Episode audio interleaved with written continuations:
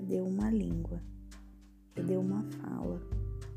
E aconteceu que, eles viajando do leste, acharam uma planície na terra de Sinar. E eles habitaram ali. E eles disseram uns aos outros: Vamos, façamos tijolos e queimemo-los. E eles tiveram tijolos por pedra e lodo por argamassa. E eles disseram: Vamos, edifiquemos para nós uma cidade e uma torre, cujo topo paz, possa alcançar o céu, e façamos para nós um nome, para que não sejamos espalhados sobre a face de toda a terra. E o Senhor desceu para ver a cidade e a torre que os filhos dos homens edificavam. E o Senhor disse: Eis que o povo é um, e todos eles têm uma língua. E isso eles começam a fazer. E agora nada lhes será restrito do que eles imaginam fazer. Vamos, desçamos e ali confundamos a língua deles, para que eles não possam entender a fala uns dos outros. Assim, o Senhor os espalhou dali sobre a face de toda a terra e eles deixaram de edificar a cidade.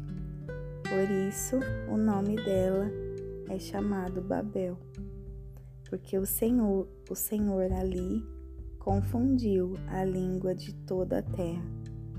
E, a partir dali, o Senhor os espalhou sobre a face de toda a terra.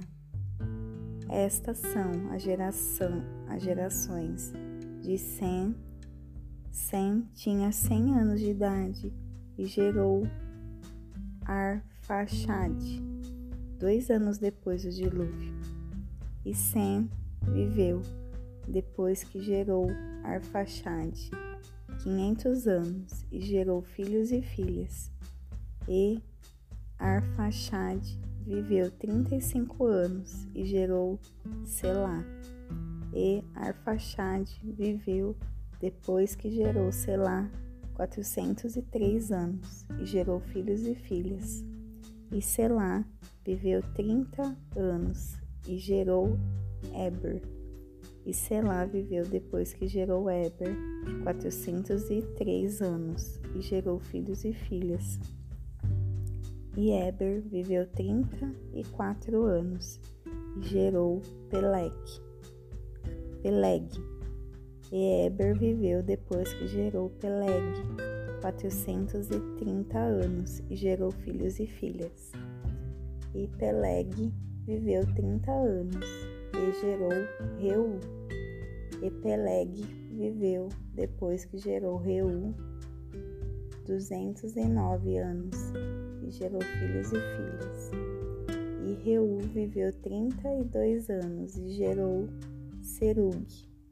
E Reu viveu, depois que gerou Serug, 207 anos e gerou filhos e filhas. E Serug viveu 30 anos e gerou Naor. E Serug viveu depois que gerou Naor 200 anos e gerou filhos e filhas. E Naor viveu 29 anos e gerou Terá. E Naor viveu, depois que gerou Terá, cento e dezenove anos e gerou filhos e filhas. E Terá viveu setenta anos e gerou Abrão, e Naor e Herã, Arã. Ora, estas são as gerações de Terá. Terá gerou Abrão, Naor e Arã. E Arã gerou Ló. E Arã morreu antes de seu pai Terá, na terra do seu nascimento, em Ur dos caldeus. E Abrão e Naor tomaram mulheres para si. O nome da mulher de Abrão era Sarai, e o nome da mulher de Naor era Mical. Não, era Milca, filha de Arã, pai de Milca e pai de Isca. Mas Sarai era estéril e ela não tinha filhos.